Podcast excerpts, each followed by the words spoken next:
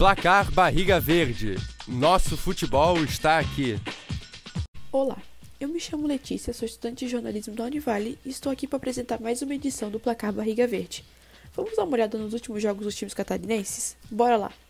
Jogando pela 26ª rodada da Série A, o Havaí e o Atlético Paranaense empataram na ressacada. O Atlético começou o jogo fazendo pressão alta nos primeiros minutos não deixou o Havaí avançar, mas pro azar do Atlético, no primeiro tempo saiu o primeiro gol do jogo e foi do time da casa. O William abriu o placar pro Havaí, mas logo na volta do intervalo o Tenas deixou tudo igual na ressacada.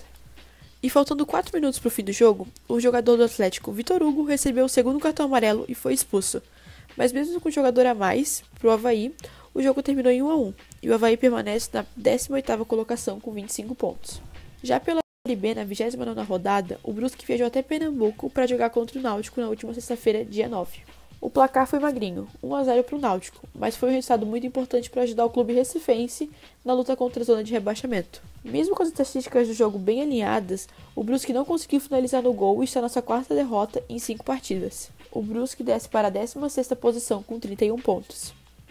Ainda pela Série B, no último sábado, dia 10, o Londrina recebeu a Chape no Estádio do Café. O jogo começou com o Londrina pressionando e conseguindo abrir o placar aos 4 minutos com o zagueiro Gustavo Vilar. No intervalo, entrou Pedro Perotti, que já estava mais de um mês sem jogar devido a algumas dores musculares. E aos 27 minutos do segundo tempo, ele apareceu atrás da zaga, aproveitou o cruzamento e empatou o jogo, deixando tudo igual no estádio do Café. Mas quando a Chape estava jogando melhor que o time da casa, aconteceu uma polêmica jogada na área da Chape, mas o juiz mandou seguir. Porém, o VAR chamou e foi marcado o pênalti para o Londrina, que foi batido e convertido por João Paulo. Depois disso, a Chape teve pênalti anulado, mais tentativas, mesmo assim não conseguiu converter.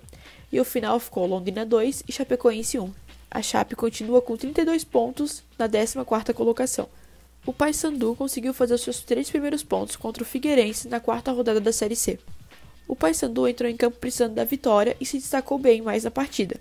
Quem também se destacou foi o goleiro do Figueirense, que no primeiro tempo segurou muito bem o empate, fazendo belíssimas defesas. No segundo tempo, o Figueirense começou melhor, com mais posse, mas não teve jeito e o time do técnico Márcio Fernandes fez o primeiro e único gol da partida aos 52 minutos. O jogo terminou 1 a 0 para o Paysandu e o Figueirense está na segunda posição do grupo B. E agora, para finalizar, vamos repassar os próximos jogos do Campeonato Brasileiro e também a classificação da Copa Santa Catarina para vocês. Pela Série A, na 27ª rodada, temos Havaí versus Atlético Mineiro na ressacada, sábado, dia 17, às 4h30 da tarde. Já na Série B, pela 30 rodada, temos Chapecoense versus CSA, na Arena Condá no sábado, dia 17 do 9, às 11 horas da manhã, e Brusque versus Vila Nova no Augusto Bauer, sábado, dia 17 do 9, às 4h30 da tarde. Já pela quinta rodada da Série C, temos Vitória versus Figueirense no Barradão, domingo, 18 de setembro, às 4 horas da tarde. Já na Copa Santa Catarina, o Carlos Renault e Figueirense jogam no Augusto Bauer, dia 14 do 9 às 7h30 da noite. E o Joinville versus Nação Esporte jogam na Arena Joinville, também dia 14 do 9 às 19h30. Agora, para finalizar, vamos passar a classificação da Copa Santa Catarina. O Joinville está liderando com 7 pontos, o Carlos Renault está em segundo com 5, Marcílio Dias com 5, Ercílio Luiz com 4, Figueirense com 3 e o Nação Esporte ainda não pontuou. Por enquanto é só. Esperamos você aqui na próxima rodada para nos informarmos juntos sobre o futebol catarinense, pois o nosso futebol está aqui. Um abraço e até a próxima rodada. Apresentação: Letícia Fontanive e Lucas Moreto. Supervisão: André Pinheiro. Edição: Letícia Fontanive.